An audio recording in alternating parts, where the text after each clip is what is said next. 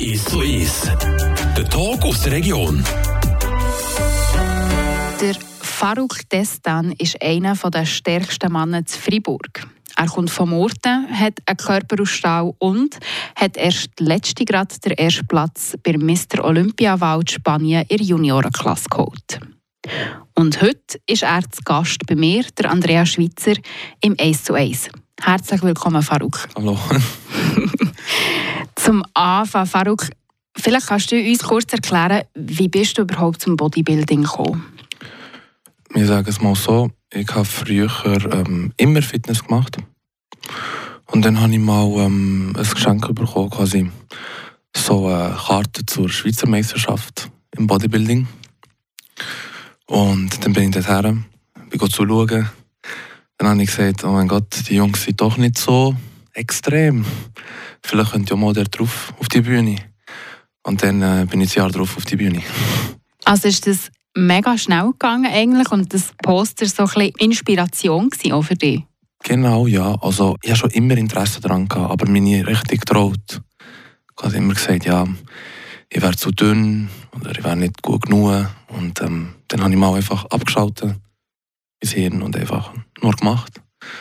Und hier bin ich. jetzt kannst du vielleicht schnell erzählen, wie deine Karriere bis jetzt ausgesehen hat im Bodybuilding. Also das ist ja nicht die erste Contest, den du mitgemacht hast. Nein, das war nicht mein erster. Ich sage es mal so. Ich habe äh, letztes Jahr in Polen international angefangen. Bin äh, siebt geworden. Und dann äh, darauf habe ich bei der Schweizer Meisterschaft mitgemacht. Genau hier in, äh, in Bruck. Bin dritt geworden. Dann bin ich auf Spanien. Zweimal erst. Bei den Junioren geworden. Und ist dritt bei der offenen Klasse. Dann bin ich nochmal auf Spanien und habe wieder Gold geholt in der Juniorenklasse. Ja, und vor kurzem halt äh, wieder beim Mr. Olympia in Spanien mitgemacht und wieder erst geworden. Wahnsinn. Jetzt, du hast gesagt, du hast international mitgemacht, du hast aber auch hier in der Schweiz mitgemacht. An diesen ja. Contests gibt es da einen Unterschied? Es gibt schon einen Unterschied zwischen einem Mr. Olympia und einem regional in der Schweiz. Das heisst jetzt, ähm, der äh, Olympia hat viel mehr Ansehen, viel mehr Fame, sagen wir es mal so. Und der in der Schweiz ist halt einfach so, es kommen mal die Besten aus der Umgebung und mal schauen, was daraus wird. Oder? Und in, äh, beim Olympia war es, man hatte Jungs von Arabischen Emiraten bis zu Kolumbien, bis zu Norwegen. Also die Jungs sind von überall gekommen und haben einfach wirklich wollen, äh, gewinnen. Also die Besten von den Besten und du hast am Schluss die Goldmedaille mit heimgenommen. Jetzt äh, Vielleicht kannst du schnell erklären, wie das abgelaufen ist, der in Spanien. Der Wettkampf war an einem Sonntag. Ich bin am Donnerstag gelandet Spanien. Das heisst, ich habe wieder nach Plan gegessen dort, einkauft nach Plan gegessen. Die restlichen Tage. Und dann einen Tag vor dem Wettkampf tut man laden. Ist das. das heisst, äh, man isst äh, Kohlenhydrate, extrem viel, sage ich mal so, in mehreren Portionen, damit man das in die Muskeln pumpen kann dass äh, nach am Wettkampftag die Muskeln aufschwellen. Und ähm, natürlich habe ich das nach dem Plan gemacht und alles und gleichzeitig auch entwässert. Das heisst, äh, immer weiter runter mit dem Wasser, das man pro Tag getrunken hat. Ich habe dann äh, in dieser Woche am Montag angefangen mit 8 Liter Wasser pro Tag.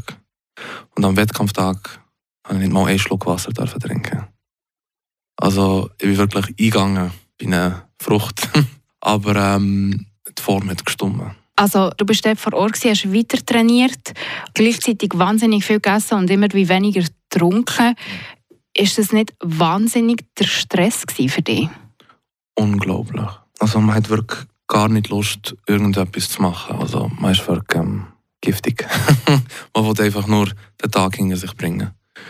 Ich habe dann einfach mein Handy ausgeschaltet und äh, mit niemandem geredet einfach nur das gemacht, was ich musste. Und nicht mehr. Also der Fokus wirklich voll und ganz müssen bei der Sache haben. Vielleicht auch gerade so viel essen. Also A, wie viel und B, wie schafft man das? Wenn man so lange Zeit keine Kohlenhydrate isst, sagen wir jetzt mal ähm, 10 Wochen, 8 Wochen, und dann ähm, plötzlich hat man einen Tag, man darf nur Kohlenhydrate essen oder praktisch nur, da hat man schon eine kleine Freude in sich. Und dann, äh, sage ich jetzt mal so, man stopft das richtig rein, ohne groß zu denken. Also man hat wirklich Hunger drauf. Ich glaube schon, da habe ich ein paar, ich glaube 600 Gramm oder 500 Gramm Reiswaffeln an diesem Tag gegessen und dann easy nochmal 500, 600 Gramm Reis. Und ähm, vielleicht 300, 400 Gramm Poulet. Wahnsinn. Und irgendwie muss man ja auch sagen, ist das, du bist 23, hast du mir erzählt vorhin, hey, in deinem Alter, ja, andere Leute gehen Party machen, gehen weg, trinken etwas und so. Ist ja auch ein lebensverändernder Lifestyle. Wie gehst du mit dem um? Also fällt dir das manchmal auch? Also ich höre das oft, die Frage. Verschiedene Leute sagen mir, ja, wie hast du Spaß am Leben? Also Spaß an meinem Leben habe ich, indem ich die Wettkämpfe mache, ganz ehrlich ich fühle das richtig unglaublich gut. Also viele Leute sind so richtig schüch, wenn sie auf die Bühne gehen und ähm, ich bin schon immer so eine Person gewesen. Mir ist das egal gewesen. Viel Zeit neben Training und strukturiertem Essen bleibt ja dann gleich auch nicht. Wie sieht es aus in Sachen Beziehung zum Beispiel? Also liegt das überhaupt drin? Ich habe eine Beziehung, aber ähm, die Person muss das verstehen. Es ist nicht einfach zu verstehen es ist nicht einfach zu verstehen, wieso ich am Wochenende am 7 oder am halb 7 aufwache und eine Stunde oder eineinhalb Stunden gehe, joggen dann heisst es schnell, ich bin nicht normal, weil ich am Wochenende kein Timeout mache. Aber ähm, dieser Sport ist halt nicht wie ein anderer Sport, wo man jetzt zum Beispiel beim Fußball, man ist fertig mit dem Fußball, oder? Da kann man hey und man kann abschalten. Aber hier kann man nie abschalten. Man ist 24-7 ein Bodybuilder. Wie die Bodybuilder-Szene genau aussieht und welche Vorurteile dass es da auch gibt, das hört ihr in wenigen Minuten hier im zweiten Teil vom 1 zu 1.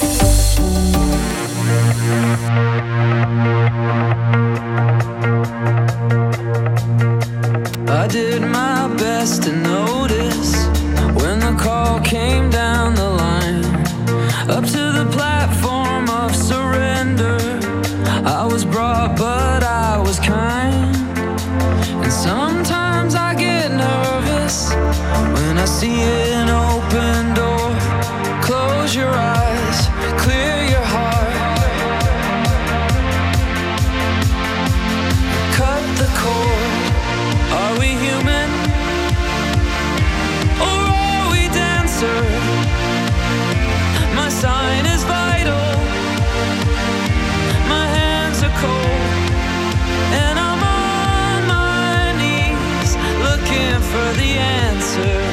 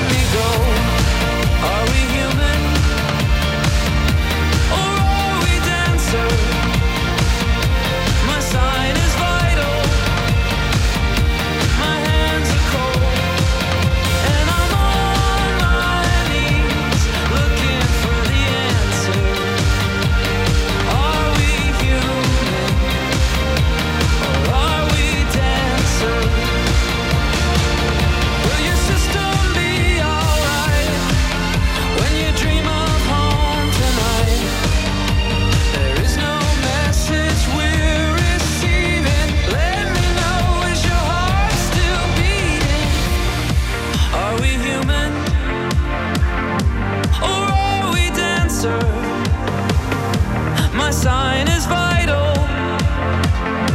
My hands are cold. And I'm on my knees looking for the answer.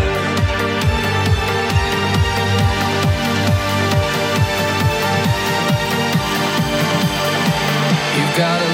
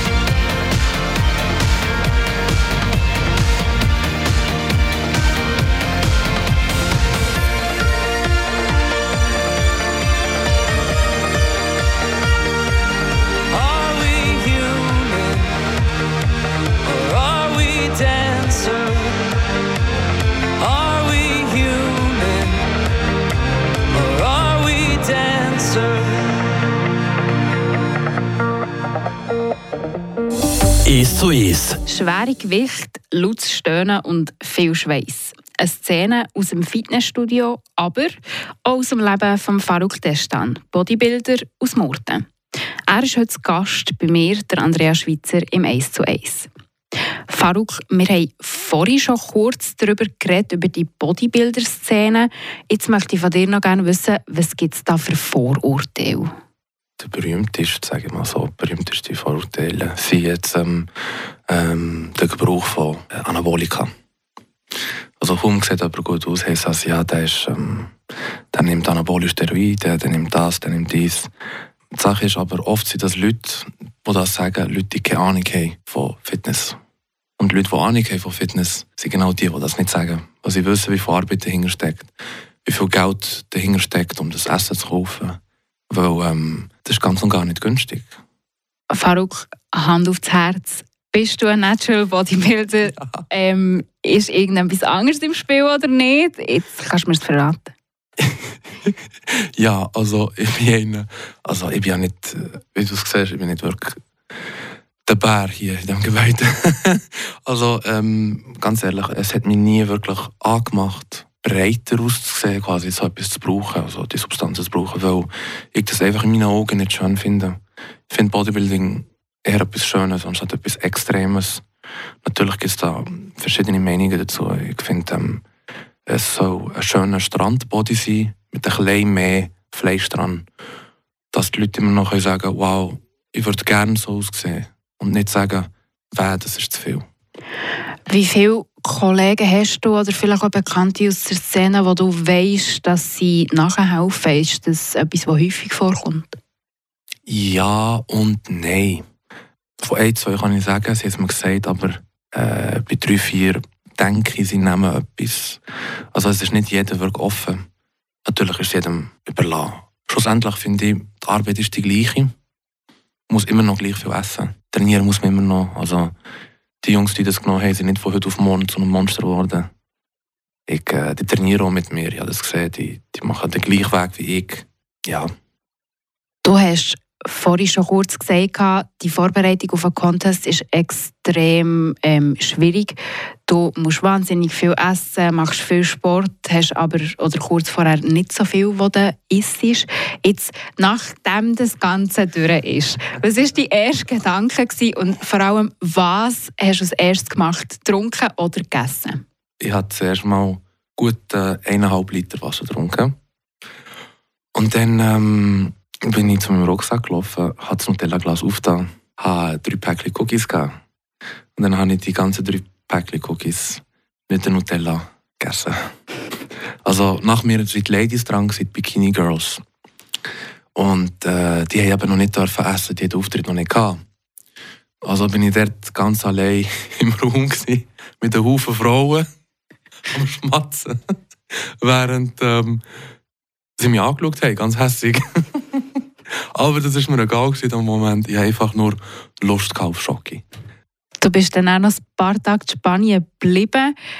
Was hat es dir in den nächsten Tagen vielleicht auch noch so zu essen gegeben?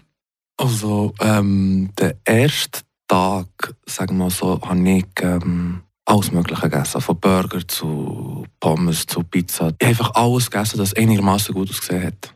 Und dann ähm, habe ich mich einfach schlecht fühlen. Dann habe ich halt einfach nur noch Steak und Pommes frites gegessen, also, um mich ein besser zu fühlen, obwohl das totaler Unsinn ist. Ist also auch ein eine Kopfsache, also etwas, was du wie halt auch nicht kannst ablegen kannst. Also der Hintergedanke ist dann schon immer da, darf ich mir das gönnen oder nicht? Genau, der ist ständig da. Der ist ständig da. Und, ähm, zum Beispiel nachdem mit Nutella ganz gegessen habe ich gesagt, wow, das längt jetzt, das ist genug. Ja, mein Coach hat mir auch gesagt, äh, dass ich gut in Form bin und alles. Also, vor allem die ersten zwei, drei Tage bleibt sowieso nicht kleben, was man isst. Und ähm, ja, manchmal muss man schon ein bisschen das Hirn abschalten und ähm, ab und zu auf den Magen hören. Hast du das Gefühl, dass es vielleicht auch gefährlich ist, weißt, dass man so wie in eine Sucht reinrutscht auf das Mal? Also, dass sich quasi, ja, dein Leben dreht sich ja um das. Und ich denke, das ist vielleicht für viele auch schwierig, oder? Ja, ich kenne zum Beispiel ein paar Jungs, die sind das ganze Jahr lang super äh, trocken. Das ist extrem ungesund. Einfach, ähm, weil sie nicht loslassen von diesem Gedanken, von dieser Form, von, von Wettkampfform. Aber äh, das ist wichtig, von dieser Form loszulassen, weil man will ja wachsen. Und auch emotional ist das ziemlich anstrengend. Man ist äh, schnell depressiv oder aggressiv, weil man nicht genug Essen im Körper und der Körper reagiert ziemlich abstoßend gegenüber Sachen, die Geduld verlangen. Ja, man kann ganz leicht in die Sucht hineinkommen. Wie sieht es finanziell vielleicht auch aus? Also rendieren die Contests oder kannst du mit dem dein Leben nicht stemmen, mit dem alleine? Leider nicht. Wenn ich ausrechnen wie viel Geld ich in einen Contest pumpe, ich weiß nicht, wie viel das ist, vielleicht sagen wir, samt dem Essen und allem sind das sicher 6000, die ich vielleicht für Olympia äh, ausgegeben habe, sagen wir so. Also durch das wird man nicht reich, durch die Contests und so. Aber wenn man das aus dem Herzen ausmacht, egal ob man Geld verdient oder nicht, dann macht man es besser aus äh, nur wegen Geld. Also man muss wirklich dem tiefsten Punkt aus dem Herzen machen, damit man zu den Besten gehört. Weil wenn man jetzt nur an das Geld denkt, dann sagt man, ja, es rentiert sich nicht. Es rentiert sich eigentlich nicht auf dem Niveau, wo ich bin. Und wie geht es jetzt weiter nach dem Contest? Was hast du für nächste Ziele oder ist es ruhig in der nächsten Zeit bei dir?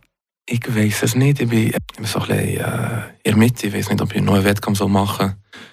In Alicante oder in Portugal oder in Rom. Oder doch so, sagen wir mal so, Off-Season gehen und erst im Oktober zurückkommen mit mehr Fleisch. Das weiß ich noch nicht. Muss ich herausfinden. Du schaust also noch, was die Zukunft bringt. Wir hören uns sicher wieder und ich danke dir ganz herzlich. Bist du hier gewesen, Faruk, bei mir im 1 zu 1, wo ihr hier auf Radio Freiburg gehört habt. Der Tag aus der Region. 1 zu 1. Aus Podcast auf der News-App Frapp.